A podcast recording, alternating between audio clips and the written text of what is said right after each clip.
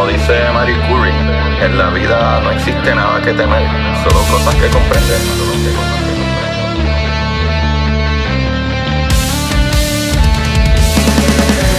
Recuerden correr y buscar la manera de aprender que más le divierta.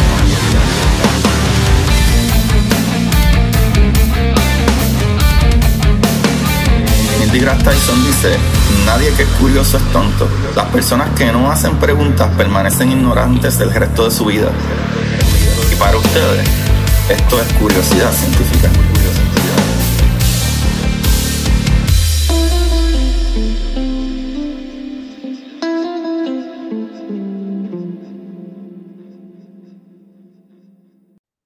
Buenas, Corio de Curiosidad Científica. Bienvenidos sean a otro episodio más de Curiosidad. Con ustedes habla su host, Agustín Valenzuela, trayéndole las maravillas del universo y la gente bien maravillosa del universo, papi. Y hoy tengo el placer, el honor, el prestigio de tener al gran Bui, papi de High Show Studio, que es la que hay, Bui. Es la que, papi, gracias por la invitación. Estoy pompeado. Este, llevo un tiempo viendo tus comentarios, Manolo me había hablado de ti, me dijo que, que te pasas regañándolo por los disparates que decimos en podcast. Vi, vi el episodio que hiciste con Río y, y, mano, te debía, te debía la entrevista porque es que yo estoy, mano, súper ocupado y, y pues se me hace difícil, pero en estos días estamos haciendo unos cambios en el estudio y tengo un poquito más de tiempo y yo dije, mano, pues déjame darle la entrevista al pana que en verdad está bufiado en lo que está haciendo. Así que agradecido, papi, un placer. Mano, para mí, para mí fue súper rápido. Si yo te escribí hace como dos semanas y ya estamos grabando, así que yo pienso que fue brutal. So, en verdad que gracias, en verdad que gracias. Y para los que vieron la entrevista de Río o la escucharon, eh, pues mano, ustedes tienen un podcast que está brutal, que es la influencia, pero también fuera de la influencia, que anyway en la influencia a veces hablan de estos temas y decidieron hacer otro programa extra, que es el de teoría que se llama el, on, eh, el Underground, ¿verdad? Exacto. So, que está brutal, porque hablan de teorías de conspiración, que mucha gente puede decir, ah, pero es que están al garete, desinformando, y, mano, en verdad es que están sacando ideas que la gente piensa, ya eso está allá afuera, y las discuten. No es como que ustedes las creen o no las creen o whatever, las discuten, y yo pienso que eso aporta a la curiosidad de la gente de buscar qué es la que hay. Y pienso que está bien, cabrón. Y en verdad, pues, como que hay gente que yo he visto que no les gusta, que nosotros o nos vamos muy en vacilón, o como que no lo tomamos en serio, o le damos espacio a hablar de estos temas, pero en realidad, cabrón, como que uno no sabe. So, este, pienso que es importante darnos ese break de tener esa conversación, porque puede sonar bien loco, pero cabrón, hay un montón de cosas bien locas que son verdad, que son realidad, y cosas que se han descubierto que al principio decían, no, qué, qué carajo, son así. Y de momento, es, realidad. a mí me gusta ponerme en esa posición de, ¿y si esto es real? ¿Me entiendes? No dar por sentado algo, porque la gran mayoría de las personas piensan así. Y, y, mano, y pienso que esa es la magia del podcast del Underground, que como tú dices, al principio empezamos a hablar de esas cosas en la influencia, que de hecho todavía lo hacemos. Pero un día yo estaba con Alfredo y yo dije, cabrón, mamá, nunca lo hemos hecho, vamos a hacer un episodio solamente de teoría. Por joder. Y no teníamos ni nombre ni nada. Es como que, ok, un episodio de teoría. Y a la gente le encantó, tuvo un montón de comments, un montón de aceptación. Y yo dije, pues, mano, pues vamos a hacerle caso a la gente. Y la gente misma es la que nos dice en los comments, hablen de esto, hablen de esto, hablen de esto. Y... Están full. Yo se lo dije a Río, yo dije a Río, loco, a veces yo tengo, qué sé yo, algún post, yo tengo, qué sé yo, 6000 play, pero de los 6000 play tengo 64 likes y tengo dos comentarios. So, cuando tú ves tus videos y tú tienes 200 comentarios, brother, algo está pasando bien. So, como que la gente está guiando y, y, y, Manolo, yo no, cabrón, yo casi no salgo. Yo estoy entre el estudio y mi casa y el, el gimnasio. Pero Manolo, que está más en la calle, me dice que, que ya no lo paran por otras cosas, lo paran para hablarle del podcast de teoría. Así que durísimo, mano. En verdad que nada, pompeado y metiéndole cabrón a ver, a ver hasta dónde llegamos. Mano, brutal, brutal, brutal. Y con eso, eh, eh, ¿verdad? Quería añadir también que eh, hace dos weekends atrás incluso ustedes están haciendo cosas brutales, como que hace dos weekends atrás fueron a limpiar una playa. O sea, y se montó un corillo y, están haciendo un cambio brutal. O sea, tú no ves mucho, oye, lo hay, yo los veo aquí donde yo vivo, eh, usualmente los martes yo veo la gente, eh, un corillito en la playa eh, que está limpiando, pero en Puerto Rico bien poca gente lo está haciendo y ustedes decidieron, pues vamos a hacerlo. Tuvieron todo un día metiéndola a fuego. Sí, bien cabrón, tuvimos un par de horas, estaba asqueroso y todavía tenemos que hacer una segunda parte, porque todavía quedó, quedó este, basura por recoger. Pero lo que pasó fue que nada, de uno, unas semanas para acá empecé a bloguear. Yo originalmente en mi, en mi canal solamente blogueaba. Este, cuando empezamos el podcast, pues me ocupé tanto de esa vuelta que dejé de bloguear. Rafa me trae a la mesa, este, ¿verdad? Una vez volvimos a empezar, que ya la cosa está corriendo, que puedo darme el lujo de sacar unos días para hacer eso, pues Rafa me dice, mira, fui a esta playa y chequeate, hice un post. Y el post se movió. Y yo dije, pues cabrón, además de que también nosotros somos medio hardcore y, y como que yo pienso que es una manera de balancear, tú sabes, nosotros somos unos locos, pero a la misma vez somos conscientes del ambiente y como que no solamente hacemos lo que era y entrevistamos a Nena Fan y qué sé yo, sino que también le damos a, lo, a la comunidad que es la que nos apoya. So, yo le dije, pues cabrón, pues vamos a, vamos a sacar un día y vamos a hacer un call to action y vamos para allá y vamos a sacar la playa esa. Y mano, brutal, le cayeron corillos, fuimos, limpiamos y, y en verdad estoy bien puesto para, ese tipo de, de, contenido, tú sabes. Porque nos gusta el vacío, pero hay que hacerlo. Qué brutal, qué brutal, qué demente. De verdad que sí, están haciendo la diferencia, definitivamente. Y está cabrón que usualmente eh, eh, las masas critican mucho el, el joder y, y pasarla cabrón y qué sé yo, pero mano, uno puede hacer las dos cosas, pasarla brutal meterle a fuego y como quiera ayudar y, y, bregar para nuestro planeta, porque es que esto es lo que hay, esto es lo que hay, ¿sabes? Es bien difícil salir de aquí. No, está demasiado asquerosa, o sea, demasiado.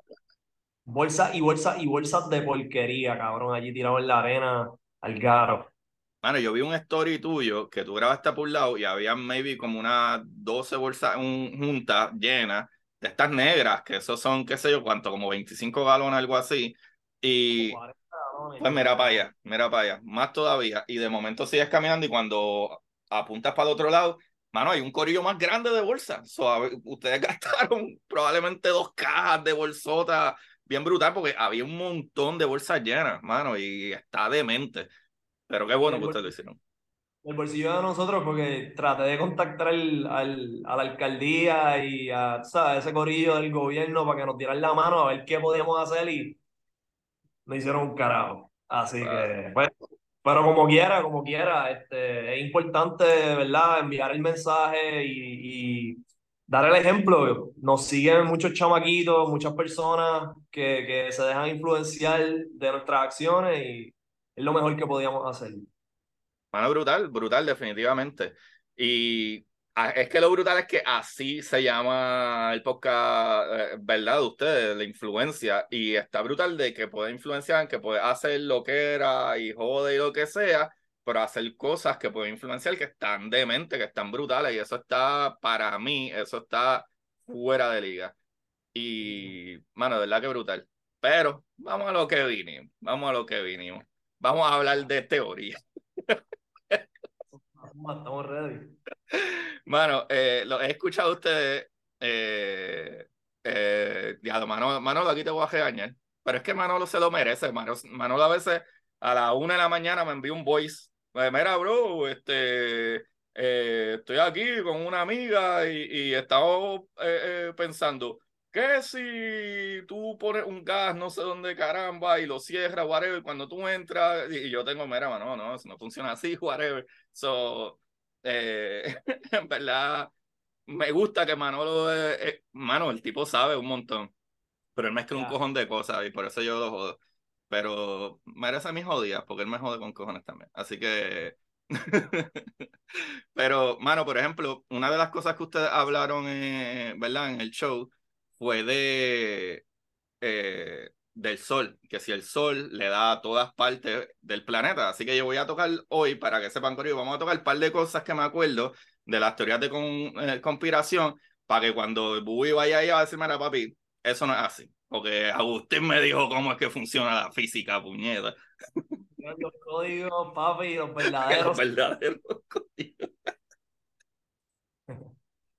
pues, Corillo, eh, el planeta coge sol por todas partes. Por eso es que nosotros tenemos eh, seasons, ¿verdad? Nosotros tenemos el Sol, ¿verdad? Tiene, tiene una órbita, bueno, el planeta, actually, tiene una órbita alrededor del Sol que va moviéndose, ¿verdad? Desde más cerca, más lejos y, y dependiendo del espacio, ¿verdad? Del planeta, más arriba, más abajo. Por eso es que para nosotros que vivimos en el Caribe, esos meses de julio, eh, eh, eh, junio, julio, septiembre, etcétera, es verano, porque el sol está más cerca de esa área. Pero mientras uno sigue orbitando, ¿verdad? Alrededor del sol, el sol va moviéndose. Por eso es que va moviéndose más hacia abajo o más hacia arriba. Pero nada, eso estaba diciendo, de que Manolo, en un momento hablaron de que si da sol por todas partes y etcétera, y ajá, sí, el sol da por todas partes porque el planeta está orbitando el sol, pero se está moviendo al mismo tiempo. Por eso es que nosotros tenemos meses de verano, que nuestro verano este, son ciertas fechas, julio, junio, julio, agosto, para septiembre, pero de momento cuando vamos más cerca de diciembre, enero, febrero, es más frío, pero entonces hay días más cortos para nosotros porque estamos orbitando el sol eh, de una manera que el sol va dando más sol para las partes, ¿verdad?, del sur. Por ejemplo, en Argentina, a lo que no, cuando nosotros tenemos eh, eh, verde invierno, en Argentina es verano. Y estas partes para allá es verano. Pero de momento cambia, ¿verdad? Cambia de nuevo nuestra órbita, que tarda 365 días. Pues esos 365 días nosotros vamos moviéndonos de una manera diferente, ¿verdad? Como quien dice, hasta que vamos más abajo, etcétera. Ya. Cabrón, una pregunta, ok. Cuando aquí es verano, en Argentina es invierno, ¿verdad? Entonces, en China, cuando es invierno, ¿a qué es verano? No, acuérdate, acuérdate que el planeta Tierra tiene como, no, está, no, no da vuelta así. El planeta Tierra tiene como un pequeño declivito para el lado, pero ah. igual nosotros tenemos una línea de Ecuador. O sea que si tú pones la línea del Ecuador, ¿verdad? Bastante cerca de, de un lado del planeta al otro está más o menos ahí. So, por ejemplo, verano en España es básicamente verano donde nosotros estamos, porque aunque esté en el otro lado del mundo, queda bien cerca de la línea del Ecuador. Por ejemplo, China está a lo mejor un poquito más abajo, maybe, eh, no me acuerdo perfectamente, pero está bastante cerca de ahí. O sea que todos los, los, los, ¿verdad? los países que estén cerca de esa línea del Ecuador pues tienen más o menos las mismas temperaturas. Por ejemplo, a lo mejor Japón puede ser, eh, actually, yo creo que Japón está bastante cerca de Ecuador también, pero a lo mejor para Rusia, para Ucrania, tiene que ser súper frío. Cuando nosotros estamos en invierno, nosotros cogemos un invierno de 70 grados, pero para Rusia, que está más para arriba, o, para Polonia, eso es, olvídate, es frísimo. Pero eh, eso, esa sería la diferencia pero, Ajá, pero el planeta da vuelta, o sea que coge sol de la misma manera y pues cuando el sol está más abajo, más arriba, pero sería más dependiendo de cuán cerca tú estás de la línea del Ecuador. So, África del Sur, Suráfrica, sí eh, tiene invierno cuando nosotros tenemos. sí, tendría más invierno. Ajá, exacto. Está más abajo. Ya, ya. Exactamente, exactamente. Ah, yo no soy el más brillante, pero yo atiendo, papi. papi. Está matando, papi. Tremendo estudiante. papi, otra, otra cosa que hablaron. Eh, el planeta plano. Ah, papi, sí, no, Nico Canadá es la bestia. Eso se tira un. un Mano, yo no pude terminar ese podcast. Está demasiado el garete. Está demasiado el garete. Esto, esto, es parte de las cosas que la gente critica, como que, ah, este, están trayendo gente a lo que era. Pero, cabrón, para mí, lo que hace interesante el podcast es que damos espacio a personas que piensan así, hablar y exponer sus puntos, porque está bien, está loco. Pero está interesante con cojones, porque sí, yo sé, yo no pienso, yo, ¿verdad? Yo no pienso igual que él, yo pienso que obviamente la Tierra es redonda pero está interesante con cojones cómo él conecta los puntos y la lógica de él. ¿Me entiendes? Como que él no te dice es plana y ya. Él te dice es plana porque es y esto y esto. Y te da, ¿verdad? Se va en, en un rant de cosas locas, pero está súper interesante y hay que respetarle, ¿verdad? Sus creencias, porque normal, él también se basa en la, en la Biblia y en, y en, su, en su religión y demás. Y bueno, me parece interesantísimo, ¿verdad? Me parece súper interesante porque Nico, él no negó que la ciencia fuera real. Fuera de lo de la Tierra plana, él decía de que, eh, pues sí, del universo existe, los planetas existen, estas cosas existen, las fuerzas fundamentales existen, pero el creador de esto fue Dios. So, tampoco es como que se fue de que no, no, no, esto, ¿sabes? Antes teníamos una, bueno, ¿verdad? La civilización tenía una mentalidad de que era el planeta y ya. Todo lo demás giraba alrededor del planeta y ya. Y la ciencia se puede equivocar, porque Ptolomeo, eh, em, en, al principio de, ¿verdad? De, 100 años después de Cristo, él fue el primero que vino con los cálculos, ¿verdad? De la órbita alrededor del planeta, pero su idea era de que el planeta era el centro, ¿sabes? Como que el Sol y todo orbitaba todo. No es que Ptolomeo estaba mal en sus cálculos de la órbita, lo que pasa es que no éramos el centro. Y, y mil y pico años después, de momento dijeron, espérate, espérate, esto no hace sentido. Para mí que el, eh, eh, no es un, un, sistema geocéntrico, es un sistema heliocéntrico. Nosotros le damos la vuelta al Sol.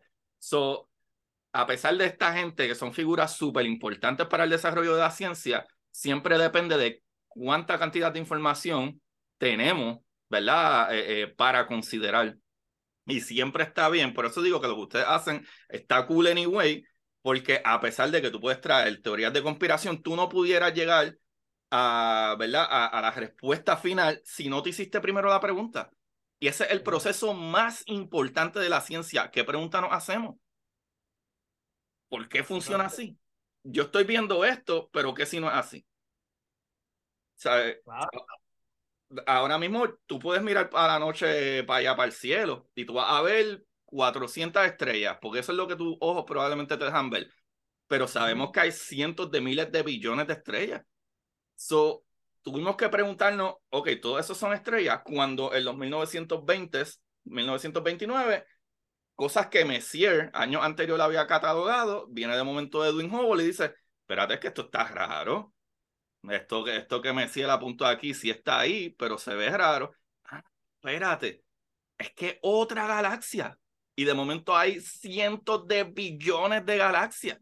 Eso fue los otros días, en 1929. Cabrón, sí. Mi abuelo nació en el 37, si no me equivoco. No, vaya. Einstein estaba vivo, Corillo. Einstein. Eso está demente. Está cabrón, eso está cabrón. Este, pero sí, eh, este cabrón dice un par de cosas locas y entre las cosas que él dice, él explicó que él pensaba que la Tierra era plana y que entonces el Sol y la Luna se movían en vez de así, así, de izquierda a derecha. Y cabrón, por ahí va la cosa. Lo menciono porque dijiste que obviamente eh, antes, ¿verdad? Eh, cuando me dijiste 100 años después de Cristo. Sí. Eh, diciendo que la Tierra era el centro del universo, pues más o menos no sé por esa línea, que después descubrieron que, era, que estaba completamente erróneo. Pues no sé, no sé, ¿verdad? ¿Cuál será la lógica de Nico Canadá para decir que, que, que la Tierra es plana y que entonces la Luna se mueve de izquierda a derecha?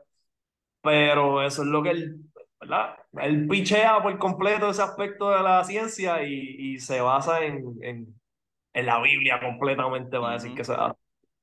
Sí, otra cosa es esa, que él basa súper en la Biblia de que el mal en el cielo y por lo que hay allá arriba otro mal y que sí, no hay ningún otro mal en el cielo.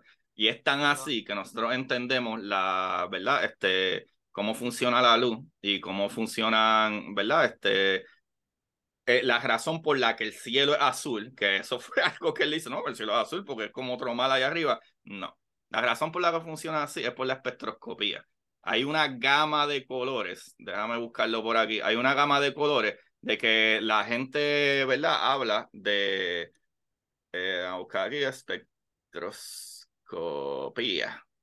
Yo creo que lo explicó más en el podcast, que es que, ¿verdad? La, la, los rayos del sol contienen todos los colores, entran a la atmósfera de la Tierra y se dispersan todos los demás colores y solo se queda el azul. Exactamente, exactamente. básicamente, exactamente lo que dijo Manolo, pues esta es la que hay. O sea, esta es la que hay. Un, rayo de luz tiene, contiene toda la gama de colores, ¿verdad? Desde, desde eh, gamma rays, X-ray, ultravioleta y todo eso. ¿Qué sucede? Nuestra capa de ozono nos cubre de los rayos ultravioleta. El rayo ultravioleta está alrededor de esta área por aquí, que es más azuloso, pero es porque tiene más energía. So, uno tiene que entender de que más energía, o sea, cosas con una temperatura mayor, es color azul. Lo que pasa es que en el planeta nosotros por alguna razón ponemos rojo como que cuidado, caliente, pero actually cal el rojo es la menos energía, o sea, menos temperatura. Y eso es una locura que en el planeta Tierra el azul es frío porque lo comparamos con hielo, which el hielo tampoco es azul, es blanco, usualmente o transparente, pero lo comparamos por alguna razón con frío, con hielo o algo, algo frío, lo cual no es así. El azul, violeta y, y, esos colores es más caliente y en radiación esa es la que hay. ¿Qué sucede? Como la onda de ultravioleta se repite mucho más, ¿verdad? La onda de ultravioleta se repite mucho más, a diferencia de la onda larga de radio, que es la onda roja, que por eso es que tú y yo nos estamos hablando ¿Por qué? Esto es ondas de microondas y de radio, porque al ser la onda más alargada pueden atravesar la pared, pueden atravesar las nubes, pueden atravesar todas las cosas, porque es tan alargada que puede atravesar eh, eh, eh, todas estas cosas. Cuando, ¿verdad? La onda se repite tanto que tiene más energía, se dispersa porque las moléculas en la atmósfera no las pueden absorber y si absorbe los otros colores.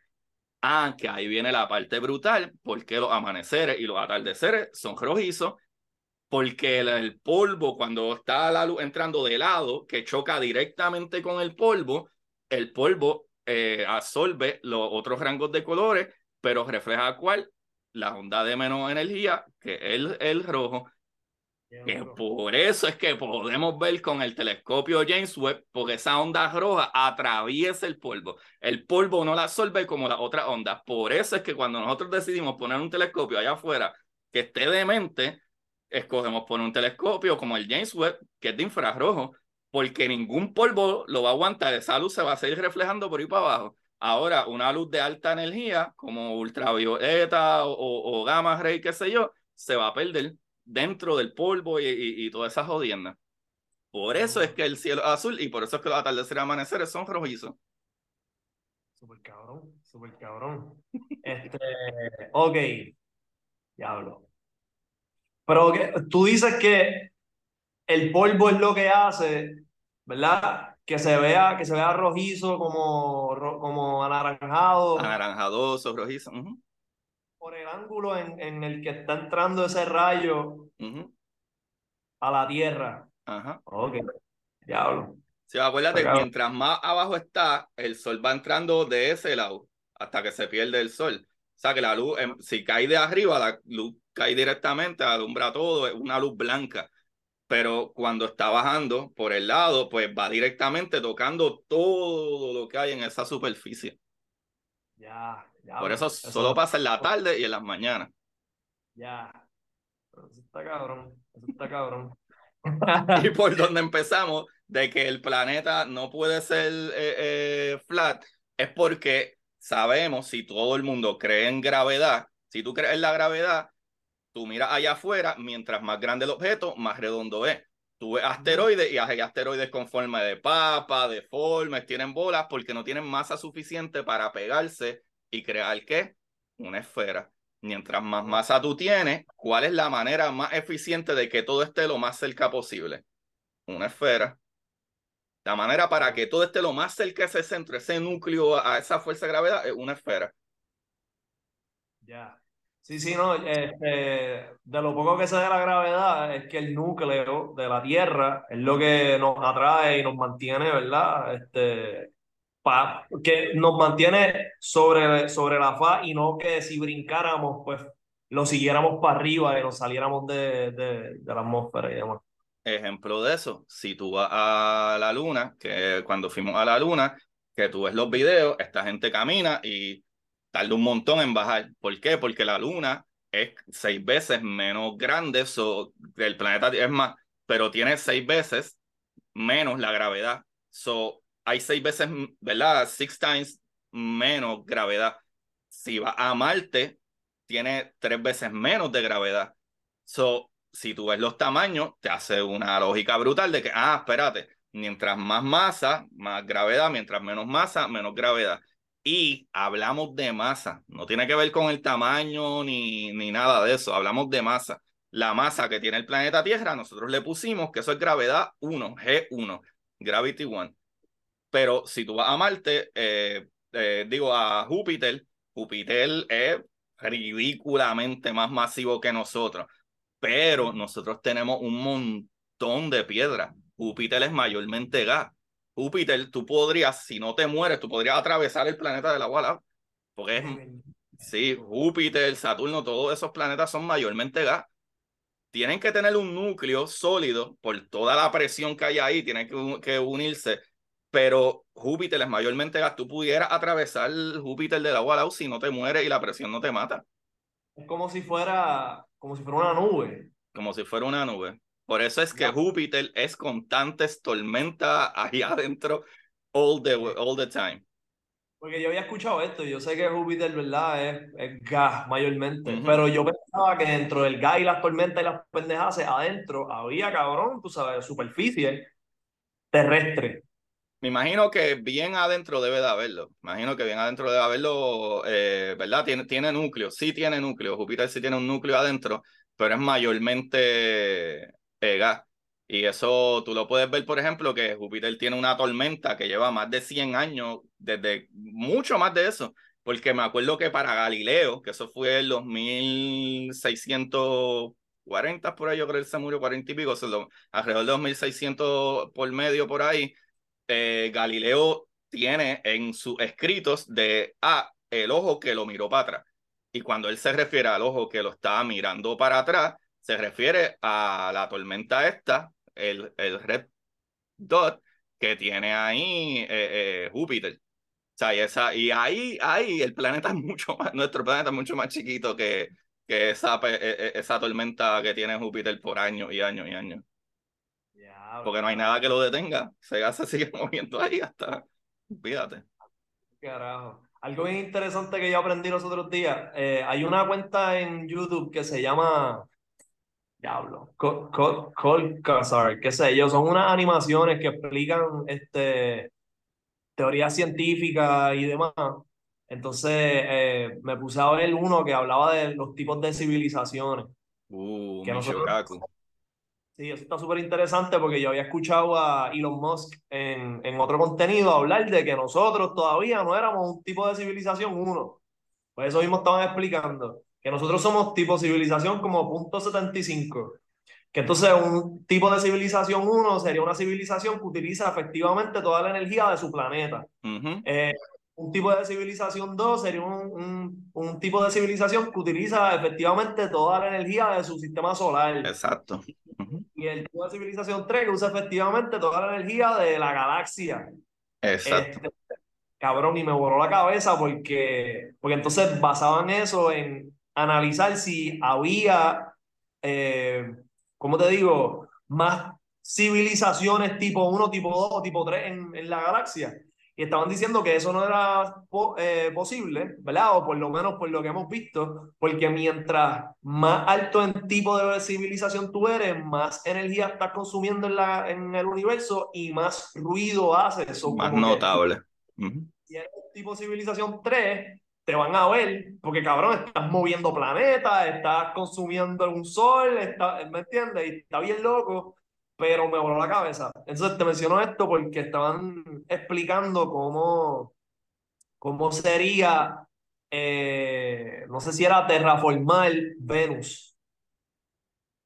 Que tengo entendido que es el planeta más cercano al Sol, no estoy seguro. No, eh, Mercurio es el planeta más cercano al Sol. Pero Venus estaba bastante cerca. Es el segundo, ya. Ok, pues estaban explicando que con unos espejos, ¿verdad? Si nosotros fuéramos un tipo, si nosotros llegáramos a tipo de civilización 2 y tuviéramos, ¿verdad? Todavía esa hambre de seguir expandiendo, eh, pues entonces que pondrían unos espejos que reflejen el sol para el carajo, para otro lado.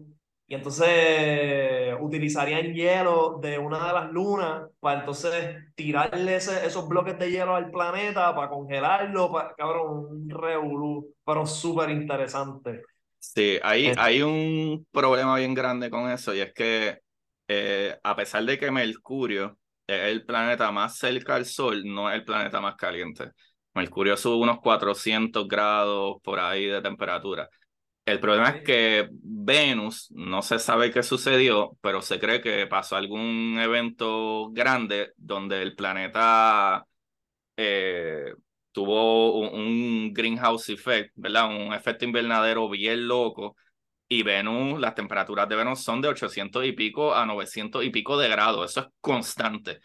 Eh, la Agencia Espacial Rusa, si no me equivoco, yo creo Estados Unidos también, ellos han aterrizado uno que otro probe, ¿verdad? Una que otra nave ahí, y lo más que una de ellas duró, y me pueden corregir, es alrededor de 20 minutos, porque la temperatura es tan grande y tan grande que todo se derritió. O sea, darlo como 20 minutos, tomaron un par de videitos que pudieron enviar y se echabó por la cantidad ridícula de temperatura. También la, atmósfera de Venus es súper densa, súper densa. Nosotros no podemos ni mirar dentro del planeta estando ahí al lado. No es como Marte, que nosotros tenemos miles de cosas de video y de todo en Marte. Venus no podemos, no podemos hacerlo. ¿Qué sucede? El problema con eso es que no hay manera, digo, yo no sé si eso lo dijo Elon, pero es una loquera, una loquera tú tratar de tirar agua que crea vapor que crea más, eh, eh, en verdad, más condiciones de, de, de, invernadero, porque el vapor del agua aguanta la radiación. Eso es peor porque la temperatura del planeta ni siquiera va a poder salir. El agua es súper buenísima aguantando la radiación. Por eso es que eh, incluso se ha hablado de, de, experimentos y cosas, de ver cómo se puede, ¿verdad? Este, cubrir los astronautas y eso allá afuera y mucha gente ha dicho, ah, pues mira, a lo mejor, qué sé yo, paredes de agua o, ¿verdad? O etcétera, y qué sé yo. Pero el problema es que pesa demasiado. El agua es súper densa, pesa un montón. Pero incluso eso sería lo que sucedería si caen asteroides en nuestro planeta, ¿verdad? Esa radiación evaporaría un montón de agua y toda esa agua evaporada se acumularía en la atmósfera y tendríamos el mismo efecto, ¿verdad? De un efecto invernadero, de calentamiento global masivamente más rápido lo que está sucediendo. So, enfriar el planeta tirándole hielo no es una opción viable. Lo que, ellos explicaban era que entonces con los espejos, primero, pues se va a enfriar un poco y entonces eso va a disminuir y una vez, cabrón, estos son cientos de años, no es que van a poner los espejos y todo día van a poder hacerlo. Pues que van a tardarse cientos de años con los espejos y entonces después, cuando ya haya enfriado un poco, pues con unos slingshots, una tecnología ahí bien loca, pues cogerían ya un viaje, un viaje. Pero como que yo no me lo sé, no, yo sé que ellos lo explicaron muy bien, pero me hizo mucho sentido. Y, y pues, nada, eso será cabrón de aquí, eso no lo, no lo van a ver ni nuestros nietos, cabrón.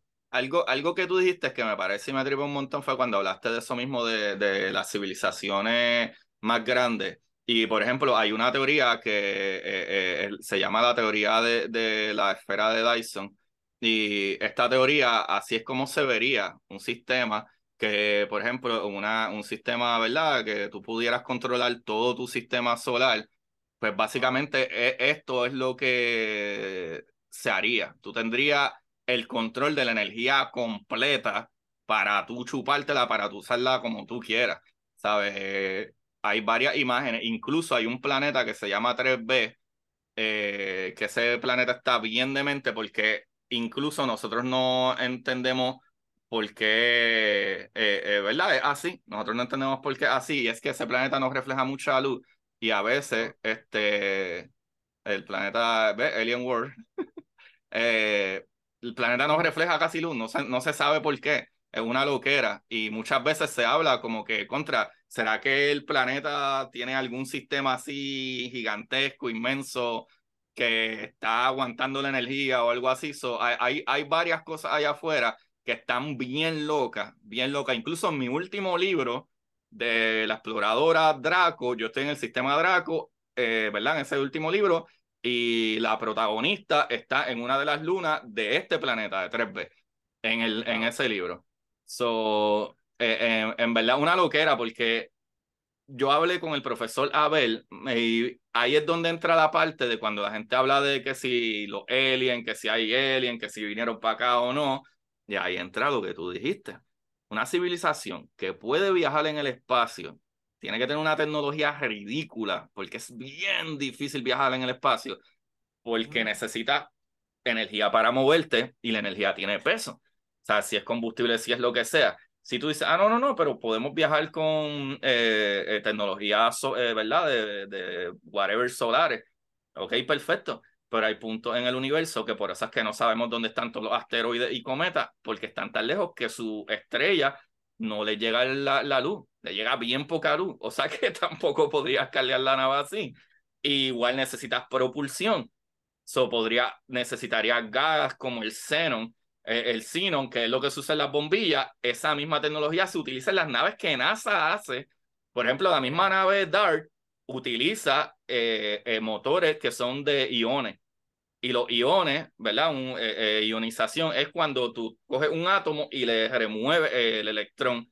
Y esa, ese electrón, esa partícula, tú la coges y la empujas. Pues, ¿qué sucede? La energía funciona así.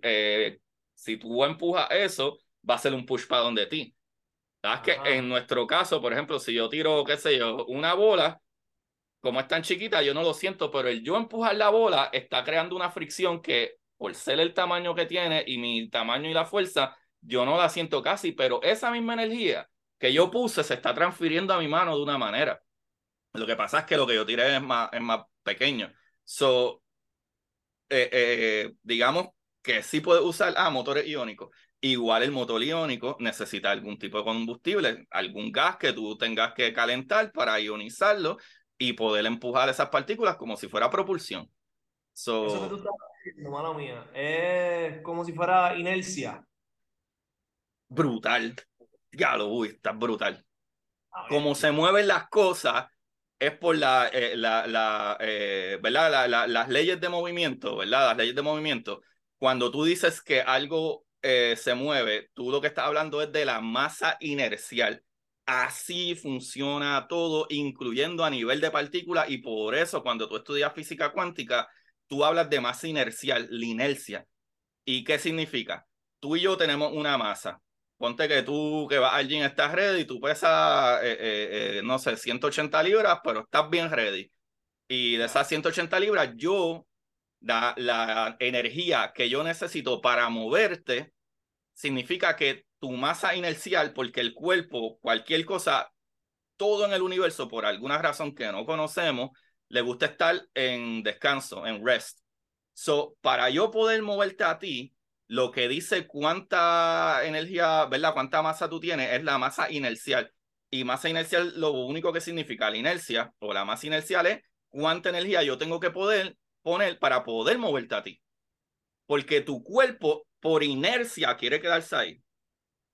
O después de que ya yo te tengo en movimiento, ya yo te empujé, te estoy moviendo a 20 millas por hora. Pa, pa, pa, pa, pa, pa, te suelto, tú vas a 20 millas por hora ah, espérate, ahora ya yo deposité esa energía ahí, so por inercia, por tu masa inercial, ah, ahora entonces, ¿qué energía yo necesito poner para poder pararte?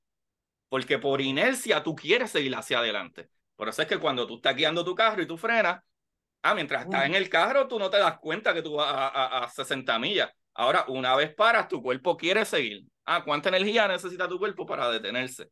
So, de la misma manera lo que acabas de decir. Duro. Este, que tengo entendido que ese sería el mismo problema con la velocidad de la luz. Que alcanzar la velocidad de la luz está crazy de por sí. Pero de frenar, cabrón, a la velocidad de la luz sería, cabrón, desastroso. Brutal. tu cuerpo se, se convertiría en una mierda, cabrón. Si tú frenas de cantazo, la inercia te va a romper. Te va a convertir en cabrón. Brutal, brutal que diga eso, brutal que diga eso, porque yo no sé en lo absoluto eh, qué energía tú necesitarías para parar a alguien que va a la velocidad de la luz. Pero para que la gente tenga idea, la velocidad de la luz es 186 mil millas por segundo. Que en kilómetros es 300 mil kilómetros por segundo, loco. Esa es la velocidad de la luz. Está bien loco. Yo no sé si tú sabes, me imagino que sí. ¿Quién es Bob Lazar? Pues él explicó que él, lo pusieron a hacer reverse engineering de una nave que supuestamente eh, tenía su propia gravedad. Y eso, como que está bien loco pues, imaginártelo, pero hace más sentido en cuestión de, de cómo alcanzar la velocidad de la luz, porque entonces, pues si todo se mueve alrededor tuyo, tú creas tu propia gravedad, pues entonces no, ¿verdad? Eso quizás resuelve el problema ese de frenar de cantazo. Está bien loco, cabrón, ¿verdad? Es que eso es lo brutal, eso es lo brutal. Ustedes hablan de teorías de conspiración y la verdadera ciencia, lo que no rompe las leyes de física, está más loco que lo que puede parecer ficción. Déjame ponerlo de esta manera. Existe, nosotros hemos creado antimateria. ¿Qué sucede? Materia, tú y yo, todo lo que vemos, whatever, esto es materia le pusimos ese nombre, pues es lo que conocíamos al momento. La antimateria son los mismos tipos de partículas que te crean a ti y a mí, pero las cargas opuestas. Por ejemplo, tú tienes un electrón y el electrón tiene carga negativa. ¿Qué sucede? Hay un positrón, que sería como un electrón, pero con carga positiva. Y la gente dice, ah, pero el protón no tiene carga positiva. No, no porque no tienen la misma masa, que fue lo que hablamos ahorita, de masa inercial cuando nosotros cogemos en el, en el, en el eh, Particle Collider, ¿verdad? En el colisionador de partículas y movemos partículas y las chocamos, por la razón que nosotros podemos identificar qué partícula es, es porque hay partículas que con esa colisión no se mueven tanto. Ah, y tú dices, esta partícula es masiva. Aunque tú no puedas ver el tamaño gigantesco que tiene o no. Y cuando tú ves una partícula que ¡fum! voló un montón, ah, pues esa partícula es menos masiva. Ah, porque la energía que necesitaste para moverla, nuevamente, ¿verdad? Masa inercial fue menos. ¿Qué sucede? Virando para atrás, hay partículas de materia y antimateria. ¿Qué sucede? Hay teorías, y esto no rompería las leyes de física, que si tenemos gravedad, puede haber antigravedad. Esto no se puede desprobar. Nosotros no sabemos si es o no es. Incluso es tan así que hay algo que hoy en día observamos y le llamamos energía oscura porque sigue alejando todas las cosas, se sigue expandiendo el universo y no sabemos qué es. La misma energía oscura podía ser antigravedad, que lo que está tratando de agarrar dijo, no, no, no, no, no, tú no me agarras, yo me voy a alejar y todas las galaxias, todo en el universo se sigue expandiendo y se sigue expandiendo a la velocidad de la luz. Y otra cosa que me pone a la cabeza es que escuché que ahora mismo tú coges un telescopio y miras al espacio y ves las otras galaxias y ves lo grande que es todo, pero que va a llegar un momento en el futuro que la civilización que sea que esté viviendo en la Tierra va a coger un telescopio, va a mirar y no va a ver nada. No va a ver nada. Expandió tanto y tanto y tanto que lo que hay es cabrón, nada, negro. O sea, estamos, van a pensar que somos lo único en el universo porque no hay más nada. Así Está, Así muy Así. es más, te voy a decir más. Hay teoría en los principios, en los 1900 a principios, que, que se empezó a entender de que había un Big Bang y a, a, ¿verdad? la primera mitad de, de los 1900 se entendía de que no, no, no, es que la gravedad en un momento va, el universo sigue en inflación, después corrió a la expansión, pero la gravedad en un momento va a ganar y va a ser el Big Crunch va a volver para atrás y así se va a acabar el universo. ¿Qué sucede? No con... ¿Cómo? No, no, no, que me está volando la cabeza. Exacto. Pero ¿qué sucede? Eh, nos dimos cuenta, incluso Einstein, Einstein, que fue una de las cosas que él se equivocó, que él dijo que esa fue mi, mi peor equivocación, es que había un sacerdote católico, que era astrónomo, y él decía, no, no, que debe haber una señal allá afuera de que tú puedas ver que sea algo, un remanente del Big Bang y un remanente de que las cosas están yéndose lejos. ¿Qué sucede? Einstein decía, Einstein estuvo trabajando por mucho tiempo en una teoría de que el universo era un universo eh, constante. Esto es lo que había, esto es lo que hay, esto está aquí, esto está allá y whatever. ¿Qué pasa? Él nunca logró terminar eso cuando, en, como dijo ahorita, en 1929, Edwin Hubble se dio cuenta de que, ah, mira, hay otras galaxias allá afuera, pero hay algo raro con estas galaxias.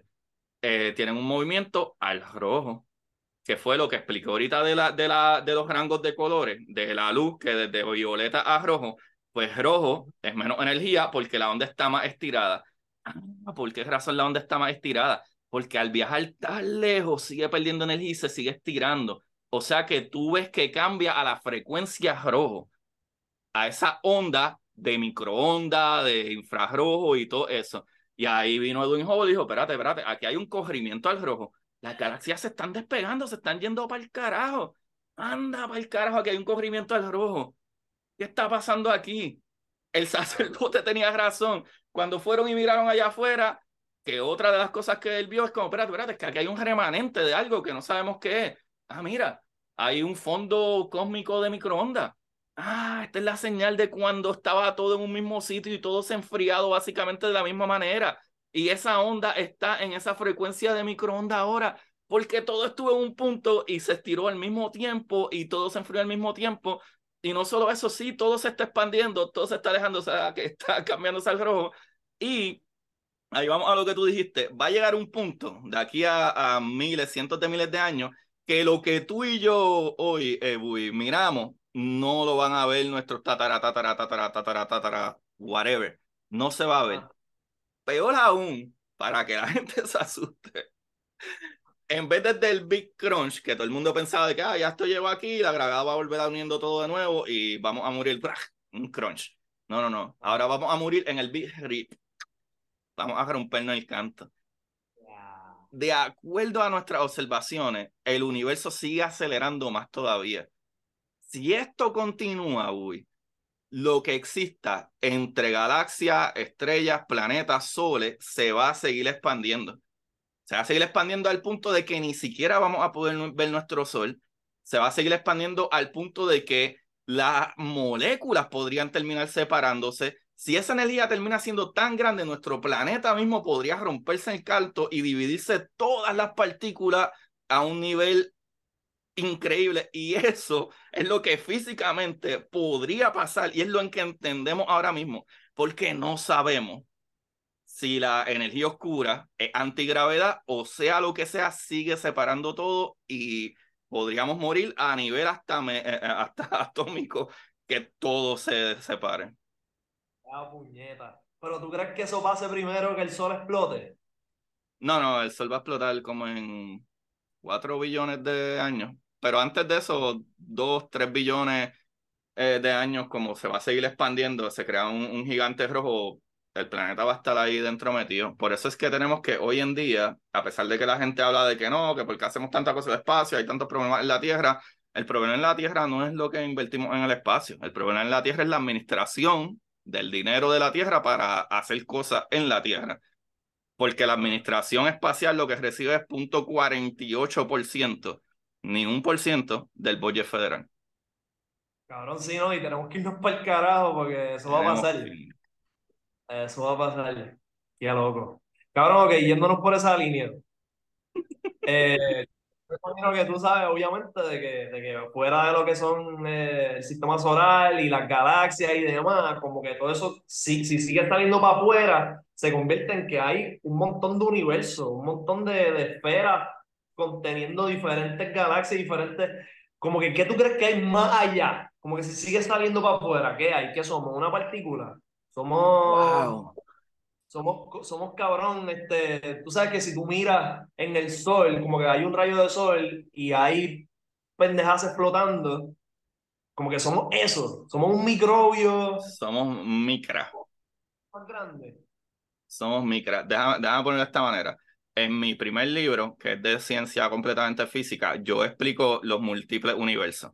Yo hablo de los múltiples universos y yo digo que de acuerdo a cómo funciona la física, no hay cómo desprobar, porque la ciencia tanto puede eh, trabajar con pruebas que prueban esto, o si tú tienes una teoría que es coherente, no lo que era de conspiración, pero una teoría que es coherente y que tiene fundamento, eh, si hay maneras de, si, no hay maneras de probarla, no necesariamente es que está mal. Es que pues no sabemos y muchas de las cosas en ciencia nosotros no tenemos idea. Muchas de las cosas en física nosotros no tenemos idea si cómo funcionan. ¿Qué sucede? 100%, 100% es totalmente posible que no solo es que hay múltiples universos, es que hasta este universo ha dado restart múltiples veces y we don't know. Es peor aún, nosotros no entendemos donde único falla la teoría de la relatividad de Einstein y de la tela del espacio es dentro de lo que se le llama la singularidad de un hoyo negro. De acuerdo a Einstein, tú no puedes, ¿verdad? I igual a mc square, ¿verdad? La energía es igual a la materia multiplicado por la velocidad de la luz al cuadrado. Lo que en resumen es que la energía y la materia es lo mismo. Tú no puedes eh, ni crear ni destruir ni energía ni materia, puedes convertirla. energía se convierte en, eh, en materia, materia se convierte en energía. Así es como funciona todo. Pero ¿qué sucede? Dentro de un hoyo negro no sabemos qué sucede. Dentro de un hoyo negro tú no sabes para dónde se fue esa materia. Sigue siendo materia. Y tú ves que el hoyo negro crece y es más masivo, pero nosotros no sabemos qué hay dentro de ello. Podría incluso ser un túnel, ¿verdad? Lo que se dicen los hoyos de gusanos que cruzas de lado a lado, como podría ser que haya universos completos dentro de ese hoyo. Porque porque eh, eh, la tela del espacio se deforma tanto que incluso si tú estás cayendo en un hoyo negro y la, y la, eh, ¿verdad? la tela del espacio está tan deforme que como la luz se mueve alrededor y ni siquiera la luz puede escapar a la velocidad de la luz por la gravedad tan fuerte que hay allá adentro, tú pudieras incluso ver la parte de atrás de tu cabeza cuando estás cayendo. Que supuestamente mientras más, o sea, mientras te vas acercando a un hoyo negro, tienes diferentes fases eh, que no me sé los nombres, pero que sí, cuando está suficiente cerca, ves la vuelta atrás de tu cabeza. Sí, el disco de acreción, eh, el horizonte de eventos, que ahí es donde estarías cayendo ya, que ya no hay vuelta atrás y te puedes ver ahí frisado en el tiempo, porque la gravedad eh, eh bends, ¿verdad? dobla el tiempo tanto y el espacio que tu tiempo se frisa. Que por eso es que si tú viajas a la velocidad de la luz, si y tú te vas dos años viajando a la velocidad de la luz, cuando tú miras para atrás, yo tengo 200. O sea, yo me morí hace rato. Y tú viniste en dos años.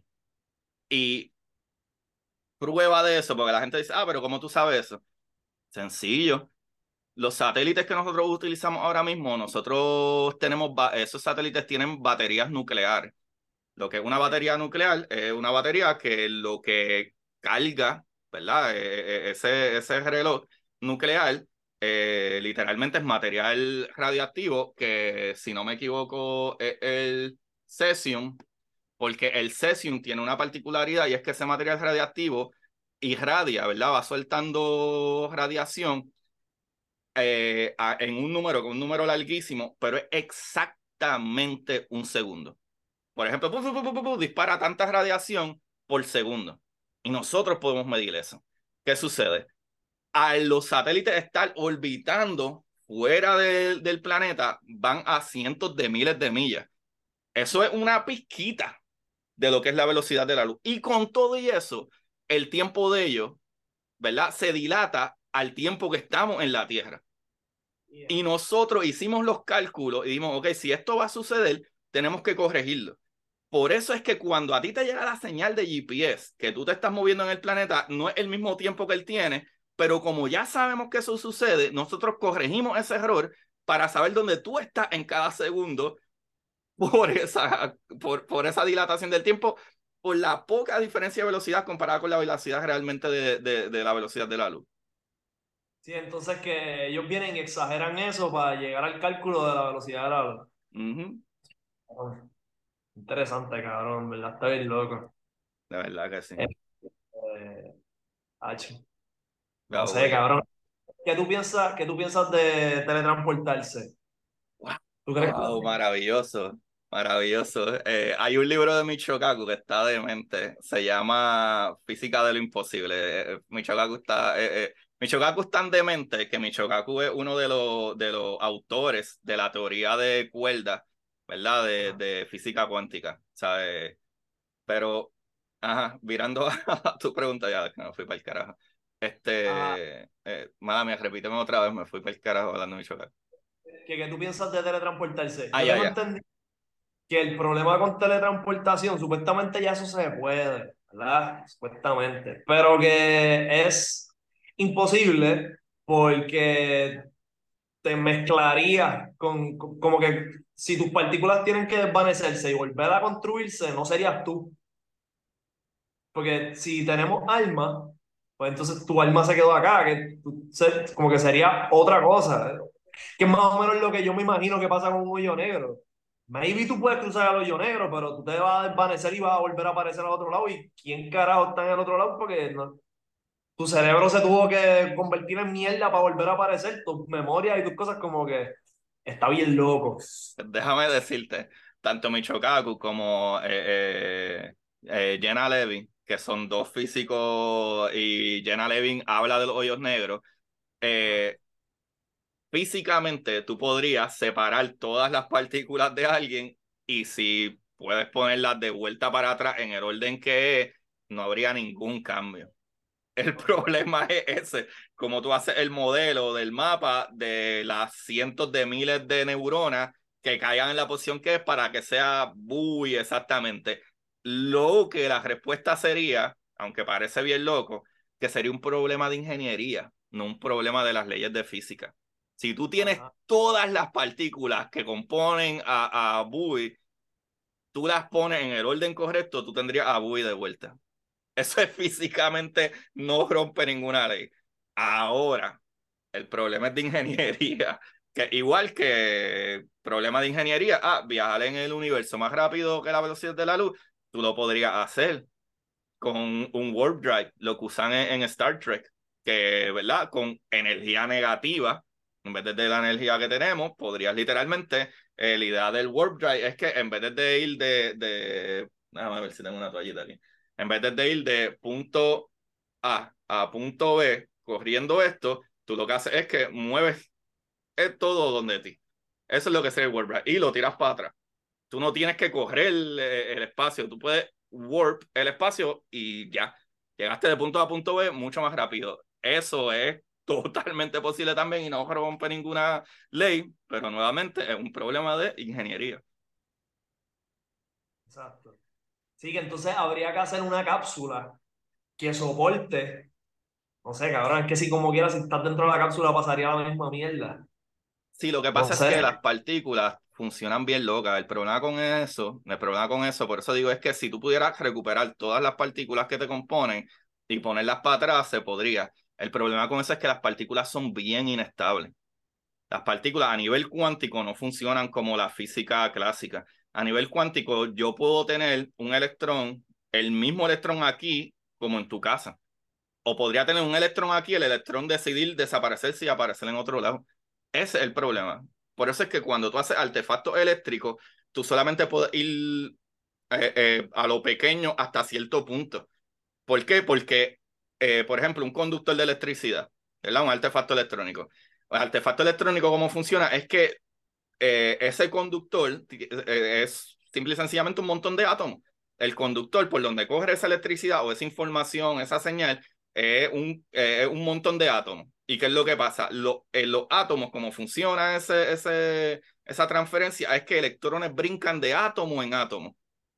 ¿Qué sucede? Si tú lo haces demasiado pequeño, eh, literalmente, digo, en grande sucede, pero como hay tantos átomos, pues igual se pierde un poco de información o se pierde un poco de electricidad, pero como hay tanto, pues llega por lo menos lo que necesita. Pero si es demasiado pequeño, si a nivel de que la cantidad de átomos es tan poquita, los electrones pueden decidir, mira, me voy y de momento perdiste toda la información porque el electrón decidió este, tunelear y aparecer en otro lado. Ya. Sí, sí.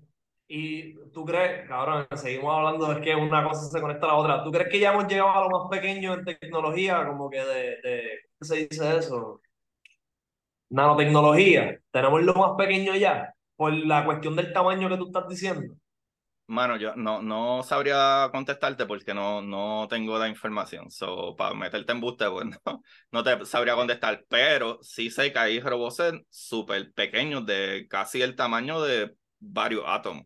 O sea, el no de átomos, de células. O sea, hay robocitos como del tamaño de una célula, pero en una célula hay trillones de átomos. So, literalmente en una célula hay trillones de átomos. So, si lo comparas con el mundo cuántico, una célula sigue siendo inmensamente grande. Ok. Te lo pregunto por cuestión de los celulares y eso. Tú sabes que cada vez, por ejemplo, un iPhone lo hacen más flaquito, qué sé yo, por eso de que pues están usando nanotecnología y cada vez hay más espacio para añadir más cosas. Este, que no estaría súper gufiado eventualmente, como lo he visto un par de veces en, Google una jodienda transparente que te enseñe toda la información y qué sé yo, sin necesidad de que tú veas ni la cablería, ni la batería, ni el carajo. Un viaje. Sí, está bien loco eso, está bien. A lo mejor podrían utilizarse algo que simule que las cosas son transparentes, pero, pero hay conductores que no necesitan ser color negro o plata. Tú puedes coger conductores como silicones o, o, o cosas así, la arena, que es un cristal, tú puedes tener conductores así eh, a nivel que serían casi transparentes o transparentes. No me estaría raro que se pudiera crear esa tecnología. Lo que pasa con eso es que cuán eficiente es el conductor. Por ejemplo, eh, eh, el oro es muy buen conductor y el carbón conduce, pero no es tan bueno como el oro. O sea, eso es, de ese, ese es el problema, yo creo, principal. Pero tú pudieras tener conductores de, de sales, pero cuán eficiente es un conductor de sal versus un conductor de cobre. ¿Entiendes? Esa es la diferencia. Ya, ya, ya, ya, Este, cabrón, y las pirámides, las pirámides. ¿Qué, ¿Qué, tú piensas que pasó ahí? Mira, esta es mi teoría, esto me lo inventé en un último episodio que hicimos. Digo, no necesariamente me lo inventé, pero llega hasta esta, llega a este punto esta iluminación ah, llegué a esta determinación, yo, yo mismo hablando mierda, no fue que no leí en ningún lado. Yo pienso, tú sabes que cada cierto tiempo las civilizaciones hacen reset por, qué sé yo, cabrón, que hay un meteorito, hubo una, una, una peste, hubo algo que eliminó gran parte de la civilización y tienen que volver a empezar. Eh, yo pienso que las pirámides fueron el resultado. Tú sabes que hay pirámides que siguen en Indonesia, yo creo que hay uno, en México, en Egipto, qué sé yo. Perú, ajá. Ajá, unas distancias bien locas, esas diferentes civilizaciones no se conocieron, pero por alguna razón llegaron a la misma conclusión. Y yo pienso que eso fue resultado de que, de, tú sabes que cuando hacen reset empiezan que si con la rueda, con el fuego, que si esto, lo otro, pam, pam, y entonces con la tecnología antigua, lo más cabrón que tú podías llegar como civilización era construir una pirámide. De momento, venía y hacían reset y volvían y empezaban y el fuego y la rueda y esto y lo otro, pam, pirámide, reset, eh, fuego, qué sé yo carajo, pam, pirámide. Y eso se dejó, eso dejó de pasar cuando por alguna razón llegamos al punto en que pudimos superar el haber llegado a la pirámide. Eh, la última civilización que construyeron las pirámides hizo reset, llegó a la pirámide, no se extinguieron, no hicieron reset por alguna razón, algo que hicieron diferente y pudieron sobrepasar y por eso hemos podido llegar a hoy día que tenemos todas estas tecnologías y todas estas otras cosas que superaron, ¿verdad? Digo, no han superado porque la, tecnología de las pirámides todavía es un misterio, pero que, que nos tiene ya aspirando a salir del planeta y seguir creciendo como civilización.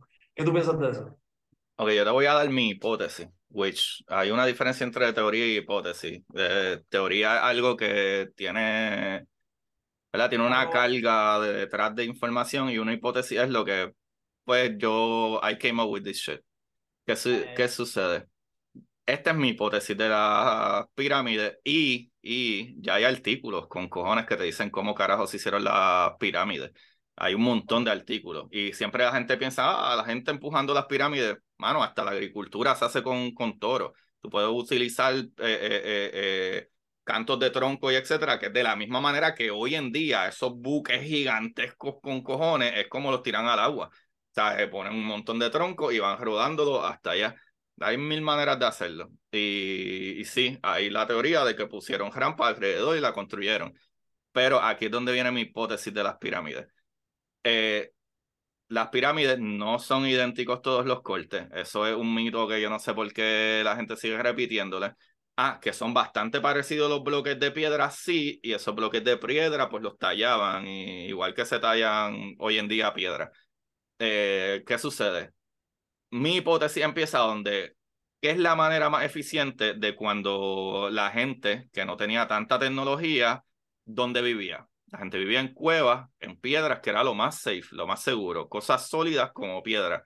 Número dos, cuando la gente empezó a hacer viviendas que no eran de piedra necesariamente, que es lo más efectivo para cuando tú tienes un clima malo, eh, hacerlo en una forma en que el agua corra hacia los lados y no te llene y te caiga encima toda el agua. ¿Qué sucede? Si tú sabes esas dos cosas, que a contra algo que puede perdurar, piedra, y algo que es la manera más efectiva que hoy en día todavía en todos los Estados Unidos las casas se hacen así, porque el agua ruede hacia los lados. Eh, en Puerto Rico se hacen cuadrados porque tienen cemento, súper duro, pero en aquellos tiempos a lo mejor no había esa misma cantidad. ¿Qué sucede? Si tú puedes haber sido una civilización de Egipto, como puede haber sido una civilización de Perú, tú quieres que el agua corra. Toda esta, esta es mi hipótesis. Pues la, el shape más común de tú hacer las cosas, pues es algo que pues las cosas te proteja, pero todavía el weather te joda menos. ¿Qué sucede? la manera, la segunda parte, la manera más fácil de tú construir algo que tú no tenías varilla ni tenías cemento, que tú tienes que crear una pirámide. Tú tienes que crear un triángulo porque tienes que crear una base donde vas a seguir añadiendo techo.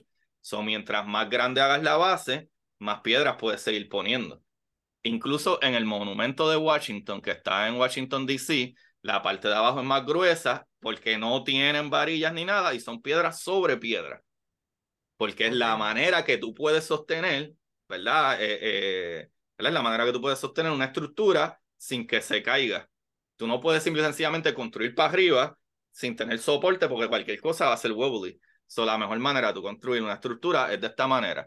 Y yo creo que el error principal que nosotros cometemos eh, es que nosotros pensamos que la humanidad en los tiempos de antes era una humanidad bruta, que no tenían conocimiento, que no tenían estudio. Loco, ponte a pensar, Isaac Newton inventó la freaking matemática. O sea, este tipo inventó álgebra. Este tipo se inventó el álgebra.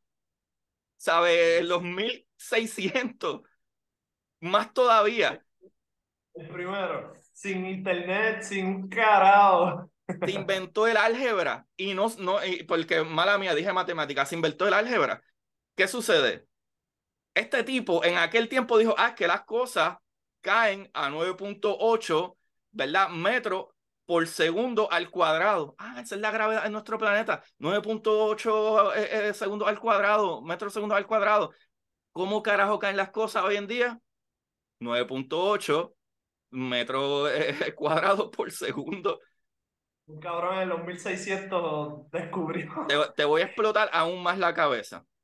Eh, no estoy seguro el nombre de ahora mismo, no me acuerdo, pero eh, uno de los, cuando existía la, librería de Alexandria, como 300 años antes de Cristo, este tipo está por ahí jangueando y él ve que a cierta hora del día la, hay un palo que su sombra eh, tiene una longitud, sigue caminando y más adelante ve que a la misma hora, en otro momento, la sombra de esa mierda es diferente, la longitud diferente. Le dije, espérate, ¿qué carajo pasa aquí?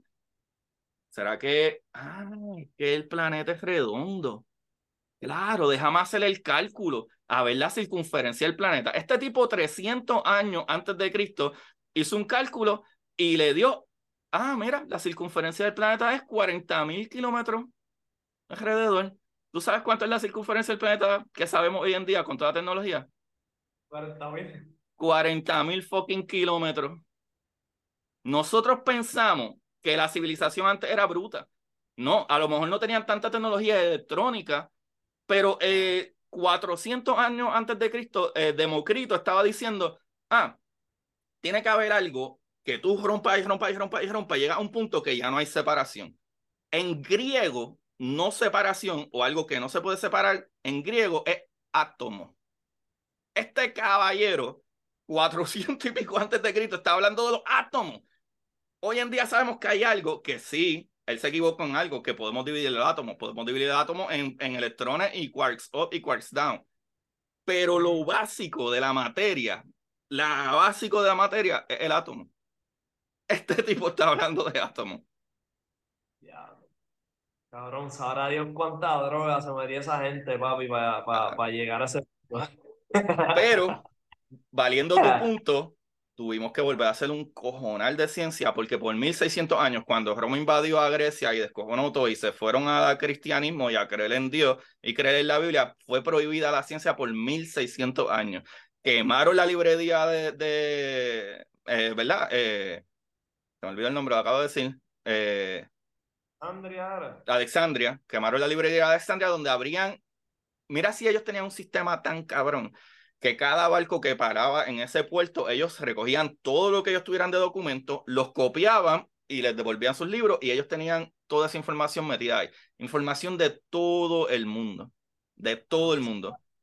Ahora Toda esa ciencia y tecnología qué puñeta había ahí, cabrón, sabrá Dios qué tipo de civilización seríamos ahora mismo si tuviéramos toda esa información que después tuvimos que recopilar, que nos hemos equivocado, que te... Acho, tú no puedes borrar la historia. Tener tu historia es lo más importante del mundo. Ese es el crical que tiene aquí el infeliz ese de Disanti. ¿Sabes? Tú no puedes borrar tu historia. Y déjame jorobarte más la mente. Eh, alrededor de los 1850 fue que se empezara eh, eh, un chamaco eh, llamado eh, 1850, no ahora, 1850, por ahí, James Lister se dio cuenta que había algo que estaba raro con que la gente que tú amputabas en salas de operaciones, todos se morían. Antes, si tú te dabas en un, te cortabas mal la uña, probablemente te ibas a morir de una infección. Ah, espérate, pues este tipo se inventó el antiséptico. Él dijo, hay algo que no vemos, bacterias que no se veían, que está matando a la gente. Ah, mira, él empezó a lavarse las manos, él empezó a, a hacer ciertos cambios, buscó otros químicos para echárselo al aire y echarlo a las heridas cuando él terminaba y la mortalidad de cirugía eh, empezó a bajar. Había un tipo que se llama Robert, eh, Robert eh, Last, Lastern, o algo así, era el apellido bien parecido, que él era el cirujano más rápido de aquellos tiempos. Y peor todavía, era una insignia tú llevar tu delantal mientras más lleno de sangre, significaba que tú tenías más experiencia. Eso es súper antihigiénico. Este tipo está en récord médico de los 1840 por ahí. Este otro tipo era Robert eh, Lastern o algo así. Yo sé que el apellido es bien, bien parecido a Joseph Listern, pero un apellido bastante parecido. Este tipo en una sala de operaciones cortó una pierna en menos de minutos, pero lo hizo tan rápido que le cortó el dedo a su asistente y de tanto sangre y tanto morbo, un, uno de los reporteros se murió el corazón. En esa, en esa de esos, todos se murieron, porque se le infectó la pierna, el dedo de la tipa se le infectó y se murió, y hasta el mismo reportero se murió del shock. ¿Sabe? Viene Joseph Lister un par de años después dice, hay algo aquí raro, algo está pasando que no sabemos qué es, que mata a la gente, empieza el PU, empieza whatever. Antes pensaban que el PU era parte de la recuperación. Y este tipo se inventa antiséptico y todavía el sol de hoy, probablemente todo el mundo, incluyendo Tati, tiene un producto en su casa que es gracias a Joseph Lister, el Listerine. ¿Sabe? Listerine es de Joseph Lister. ¿Qué sucede? Pensamos que la gente antes era bruta. El Listerine. Sí. Por Joseph Lister. Así mismo es, loco. Oh, ok. Papi, la, la, la, el, el, humano está tan brutal que, ah, para cerrar, poquitito, no te quiero aguantar más, lleva un jato cabrón aquí. En verdad, ah. yo estoy pasando bien cabrón. Gracias, de verdad. eh, pero mira, para que tengas idea, eh, 1600 años durmió la ciencia. Para 1640 y pico me, eh, eh, metieron preso a, a, Galileo por decir que el sol era el centro de todo. ¿Sabe? So, diríamos que ciencia, que se puede hacer ciencia, lleva alrededor de unos 200, 250 años metiéndole ciencia a fuego. Y en esos 250 años nosotros llevamos ya más de 20 años con gente viviendo en el espacio, en la Estación Espacial Internacional. Imagínate si hubiésemos tenido todos esos 1600 años que durmió la ciencia. Wow, cabrón, sí. Hacho. ¿Qué tú crees? ¿Dónde, ¿Dónde tú piensas que estaríamos como civilización? Mano, ¿En qué por, punto? por lo menos tuviéramos al menos civilizaciones en Marte y la Luna, mínimo. Porque es bien difícil viajar más lejos de eso, pero obligado. Ah, Buy, ¿qué tú vas a hacer? Vamos a grabar un videíto ahí de, de la influencia en una de las dunas ahí de, de, de Marte. Claro, estar hijo de puta. Hacho, cabrón, ¿verdad? Yo, yo sé que yo estudié eso en la, en la escuela, pero se me había olvidado. Y hace como un año, yo hablando con mi, con mi novia, ella vino y me lo mencionó. Y yo, diablo, es verdad. Y así, este, fueron 1600 años de información y pendejadas que no se va a saber nunca. Eso no existe. Y yo, wow, Ages. qué puñeta, qué puñeta habrá pasado, cabrón. ¿Qué, qué decían todos esos escritos, cabrón? ¿Qué historia hay oculta? ¿Cuánta, cuánto adelanto? ¿Cuánto esa librería. Mano, qué brutal. Buy, anda pa'l carajo. He, he hablado más malo de eso, pero es que me emociono. Este episodio ha estado demente. Mala mía si hablé con cojones, puede ser que hable con cojones. Es lo que yo te digo, este, yo no sé, ¿verdad? Tantísimo así de ciencia, pero me gusta escuchar y, y, y tengo mis dudas y nos vamos por el lujo y en verdad quedó cabrón, súper Cabrón, durísimo. te metiste cabrón, te metiste cabrón, de verdad que sí. Puta, demasiado. Mano, brutal, brutal. Papi, ustedes están partiendo, por favor, déjale a todo el mundo saber dónde. Obviamente, yo voy a poner todos esos links en, en, en, en la descripción, anyway, pero díselos tú, ¿dónde te encontramos?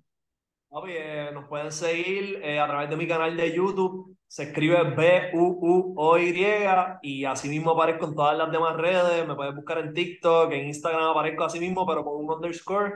En Facebook igual y estamos rompiendo, Corillo. Gracias por el apoyo. Suscríbete y métele a la campana. Papi, ¿dónde conseguimos tu merch?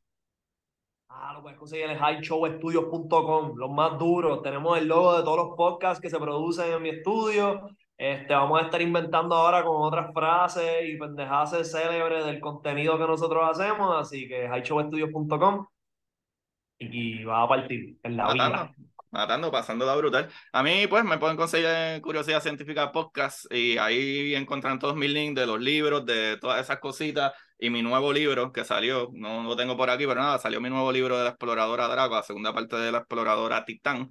Y, mano, más nada que decirle, excepto, ¿verdad? Busquen la manera de aprender que más les divierta. Y para ustedes, esto es curiosidad científica.